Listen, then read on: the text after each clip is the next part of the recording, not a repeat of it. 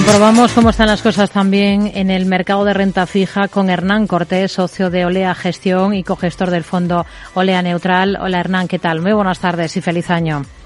Igualmente, Rocío, buenas tardes. Bueno, eh, claves de esta primera sesión del año en el mercado de deuda, eh, un tanto descafeinada, ¿no? Porque faltan varias referencias. ¿Con qué ánimo, en todo caso, enfrentan ustedes este, este ejercicio, este 2023? Bueno, la verdad es que el mercado ha arrancado con, con, mucha fuerza.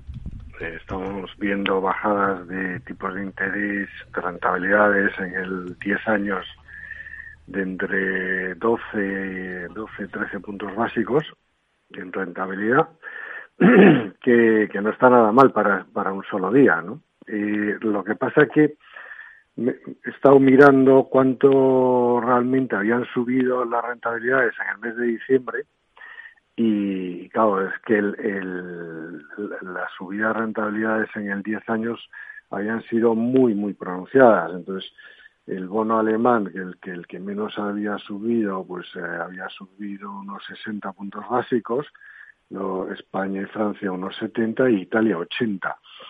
Entonces, bueno, teniendo en cuenta eh, esas subidas tan fuertes como el mes de diciembre, pues parece razonable que en enero, con vistas ya a un horizonte un poco más lejano, pues la gente aproveche estos niveles por lo menos para entrar. Pero es verdad que estando cerrado en Londres y Estados Unidos, más hmm. algunas plazas más, pues bueno, mmm, habrá que ver mañana y cómo se comporta, ¿no?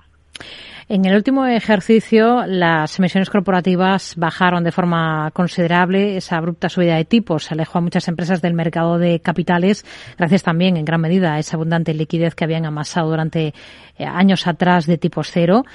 ¿Espera que ese tipo, que este año se reactive eh, de forma clara este mercado, el de deuda corporativa? ¿Espera un 2023 de, de grandes emisiones de deuda empresarial?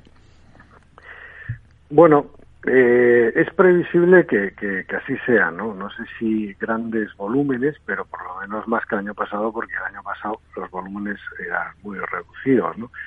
Claro, la, para que la gente se dé cuenta, lo que pasaba el año pasado es que un emisor sacaba una emisión un día, un lunes, a un nivel atractivo, que era como pues 10, 15 puntos básicos de rentabilidad por encima de cómo estaban sus bonos, y al día siguiente pues se producía una subida de rentabilidades en el medio largo plazo en los bonos de gobierno de esos más o menos 10 o 12 puntos básicos y, y entonces claro aquella emisión que parecía tan atractiva el lunes el martes pasaba a ya no ser atractiva. Incluso el martes pasaba a cotizar por debajo del precio de venta.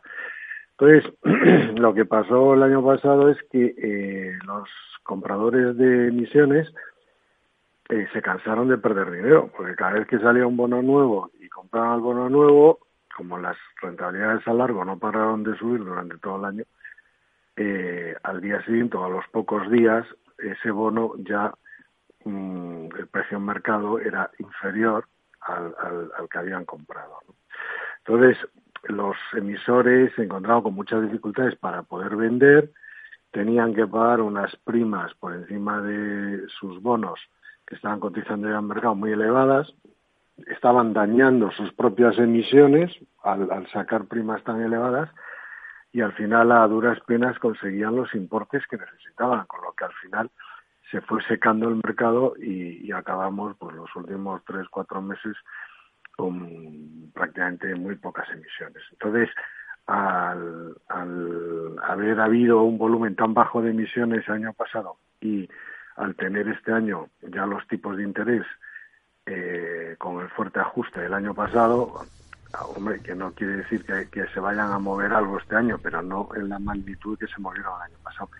Entonces, el mercado de crédito lo que necesita es cierta estabilidad de tipos para que cuando salga un emisor pague una prima razonable, tampoco una barbaridad, y ese bono, bueno, pues previsiblemente en los siguientes días no tenga por qué caer de precio, ¿no? Entonces yo creo que sí es previsible ver un, un, aumento en la medida en la medida que va a haber una estabilidad de tipos mucho mayor en el largo plazo de la, de la que ha habido. A nosotros en este programa nos vienen contando en las últimas semanas que se espera que la banca destaque con la emisión de cédulas en este ejercicio 2023. ¿Con qué ojos miran ustedes ahora mismo a la deuda bancaria? Pues la verdad con muy buenos ojos. Eh, los bancos, después de 10 años de, de funcionar prácticamente sin margen, eh, con tipos de interés negativos, obviamente el margen disminuye sustancialmente para todos los bancos y ahora empiezan a tener un margen pues mucho más no, normalizado. Tampoco es que sea, como dicen, ¿eh? a veces se lee, se escucha mm, que, son márgenes disparados o históricos. No, no, no. Son los márgenes de los bancos son normalizados, o sea, porque lo que no es normal es tener los tipos en negativo. Lo normal es tenerlo, pues eso, entre el 1 y el 3%. Entonces, en un momento como este, los, los bancos van a mejorar sustancialmente su cuenta de resultados. Eso le permite pues, mejorar su solvencia, ya que acumularán unos resultados que parte destinada a reservas. Y luego, mm, durante todos estos años, han estado haciendo ampliaciones de capital que han fortalecido enormemente sus ratios de capital, ¿no? O sea que en este momento los ratios de capital de los bancos, para que la gente se haga una idea, rondan el 13%. Hmm. Y en el 2008, cuando fue la crisis financiera global, pues rondaba el 4 o 5%. O sea que han más, de, más que duplicado los ratios de capital. Entonces, en ese sentido, los bancos son mucho más solventes de lo, de lo, que, de lo que podían haber sido en, los últimos 10 años. Entonces yo creo que eso les hace muy atractivos como emisores. Pues nos quedamos con ello. Hernán Cortés, socio de Olea Gestión y cogestor del fondo Olea Neutral.